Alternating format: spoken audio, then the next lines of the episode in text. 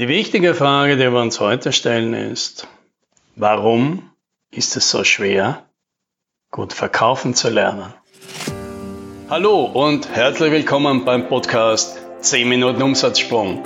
Mein Name ist Alex Rammelmeier und gemeinsam finden wir Antworten auf die schwierigsten Fragen im B2B-Marketing und Verkauf.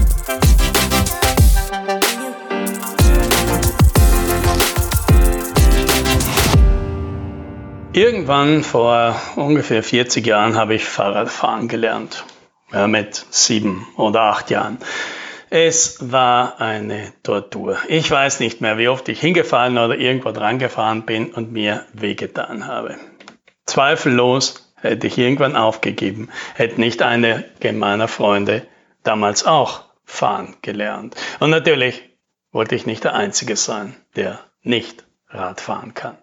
So habe ich nach viel Frust und vielen körperlichen und seelischen Verletzungen es irgendwann geschafft. Ja, ich habe den Tag noch gut in Erinnerung, als ich endlich eine komplette Runde durchs Dorf ohne Unfall geschafft habe. Ja, und genauso gut erinnere ich mich an einen Tag vor wenigen Jahren. Ja, es war der dritte Geburtstag meines Sohnes und er hat ein Geschenk bekommen von mir und von meiner Frau. Ein Fahrrad. Ich war nervös, denn just am Tag davor ist er beim Laufen gestürzt und sein Kinn musste im Krankenhaus genäht werden. Ja. Und deswegen war mir wichtig, dass er das mit dem Rad jetzt vorsichtig angeht. Natürlich, mein Sohn wollte davon nichts wissen. Er hatte nicht vor, sich helfen zu lassen und schimpfte, dass ich ihn allein lassen solle, denn er kann das. Er war überzeugt, dass er zum ersten Mal auf ein Rad steigt und es sofort kann. Ja, noch während ich überlegte, wie ich mit der Situation jetzt umgehen soll, hat er genau das gemacht. Er stieg auf und fuhr davon, als ob es das Normalste auf der Welt wäre. Zurück blieb ich, der die Welt nicht so wirklich verstand. Ja, jetzt stellt sich natürlich die Frage, wieso? Ja, warum konnte mein Kind mit drei Jahren besser Radfahren als ich mit sieben? Ja, ist er talentierter? War das einfach die kindliche Leichtigkeit, die man halt mit drei Jahren noch hat? War ich vielleicht ein besserer Begleiter als meine Mutter damals? Hatte er das bessere Rad?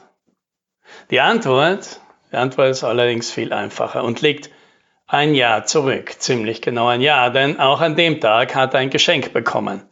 Und zwar ein Laufrad. Ein Laufrad, für alle, die es nicht wissen, ist so eine Art kleines Fahrrad, aber halt ohne Pedale und ohne Bremsen. Ein Laufrad braucht das nicht, weil die Beine am Boden bleiben. Und also für alle aus meiner Generation, das ist sowas wie das Auto von Fred Feuerstein. Ja, nur eben ein Rad statt ein Auto.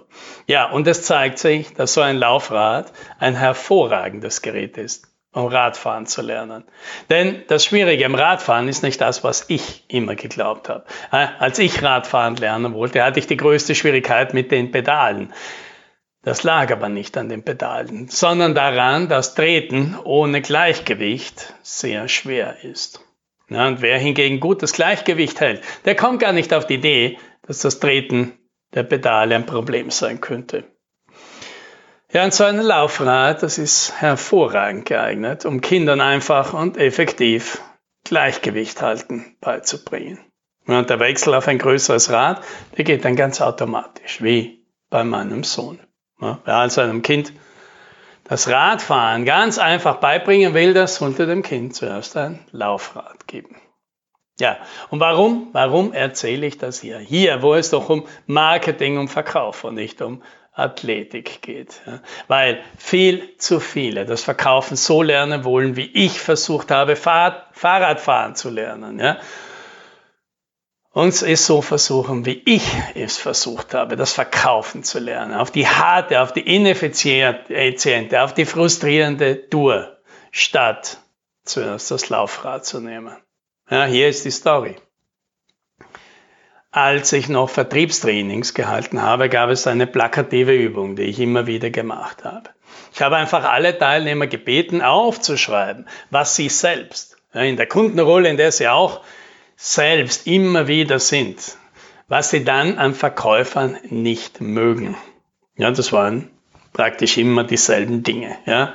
Und das ist all das, was wir selber als Kunden auch anstrengend finden. Ja? Verkäufer, die uns einfach nur ihren Prospekt vorlesen, Verkäufer, die uns nicht zuhören, Verkäufer, die nicht verstehen, worum es uns wirklich geht und Verkäufer, bei denen wir einfach das Gefühl haben, es geht ihnen nur um ihren Deal.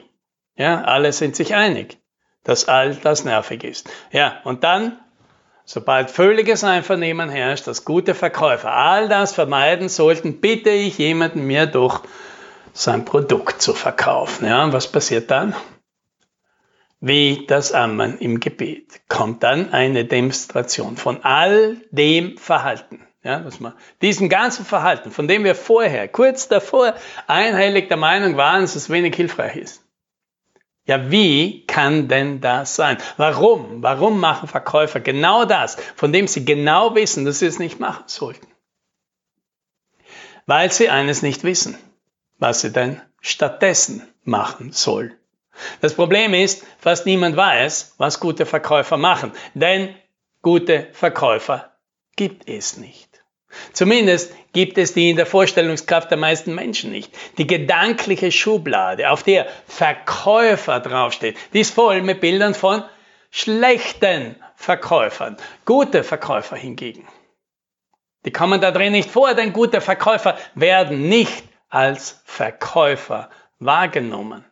Ein guter Verkäufer ist jemand, bei dem Kunden das Gefühl haben, dass ihnen eben nichts verkauft wurde. Sie sind überzeugt, dass sie alles alleine gemacht haben, dass sie alle Entscheidungen selbst getroffen haben. Kurz, man hat ihnen nichts verkauft, sondern sie selbst haben gekauft.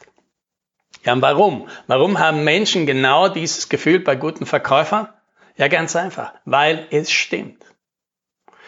Und genau das, das ist das Laufrad für Verkäufer, die richtige Haltung des Verkäufers. Das mühsame Hantieren mit Pedalen hingegen, das ist genau das, was man im klassischen Vertriebstrainings und YouTube-Videos über Verkauf beigebracht bekommt. Ja, diese fixfertigen Formulierungen, irgendwelche rhetorischen Jiu-Jitsu-Tricks, NLP-Kniffe, vorgefertigte Einwandsbehandlungen und irgendwelche Akronyme, die einem helfen sollen, irgendeinen komplizierten Ablauf im Kopf zu behalten, ja, so wie halt Spin und Band und Snap und Medic und was weiß ich nicht, wie sie alle heißen. Ja. Es ist nicht so, dass diese klassischen Strategien und Methoden alle schlecht und wertlos sind. Aber das wirkliche Problem dabei ist, dass der Fokus falsch liegt. Es lenkt den Fokus auf die Pedale statt aufs Gleichgewicht. Und das Gleichgewicht im Verkauf, das ist die richtige Einstellung. Ja, hier ist ein Beispiel, was ich damit meine. Vor einiger Zeit hatte ich ein Sales Training. Die Klientin hat viele Fragen mitgebracht.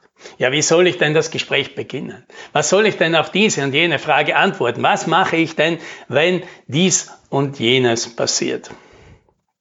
Ja, sagte, okay, stell dir vor, deine Schwester hat ihre beste Freundin zu dir geschickt, weil diese vielleicht brauchen könnte, was du anbietest. Ja, du kennst sie nicht, aber natürlich ist dir aufgrund dieser Beziehung jetzt wichtig, dass du ihr so gut es geht hilfst, ja, selbst wenn du dadurch nichts verkaufst, richtig? Ja, klar. Ne? Gut. Und wüsstest du, wie du jetzt dieses Gespräch beginnst? Und wie du die Fragen, die du hier mitgebracht hast, in diesem Gespräch beantworten würdest? Ja, nach kurzer Zeit sagte sie, ja sicher wüsste sie das. Ja gut, dann mach einfach Genau das. Fertig. Das ist schon alles. Mehr gibt es da nicht. Ja? Und an dieser Stelle kommt dann natürlich die Sorge. Aber verkaufe ich dann nicht weniger, wenn ich so mich so verhalte, ja, so jemanden das rate, was so richtig gut für ihn ist und selbst wenn das in vielen Fällen bedeutet, das ist nicht das, was ich da habe, ja. Wenn eben, dann wird eben genau das passieren. Ich werde dir oft raten, nicht zu kaufen. Oder etwas anderes, was ich nicht im Angebot habe. Ja, verkaufe ich da nicht weniger? Nein, im Gegenteil, so verkaufst du viel mehr, denn plötzlich bist du eine gute Verkäuferin. Plötzlich bist du auf der anderen, auf der richtigen Seite. Du arbeitest gemeinsam mit dem Kunden, um sein Problem zu lösen, statt dass du als Gegnerin auf der anderen Seite des Verhandlungstisches sitzt.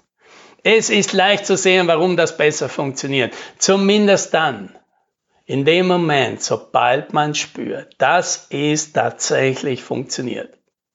Vorher, ja vorher ist es natürlich verführerisch, lieber auf die ganzen Verkaufstricks zu schauen.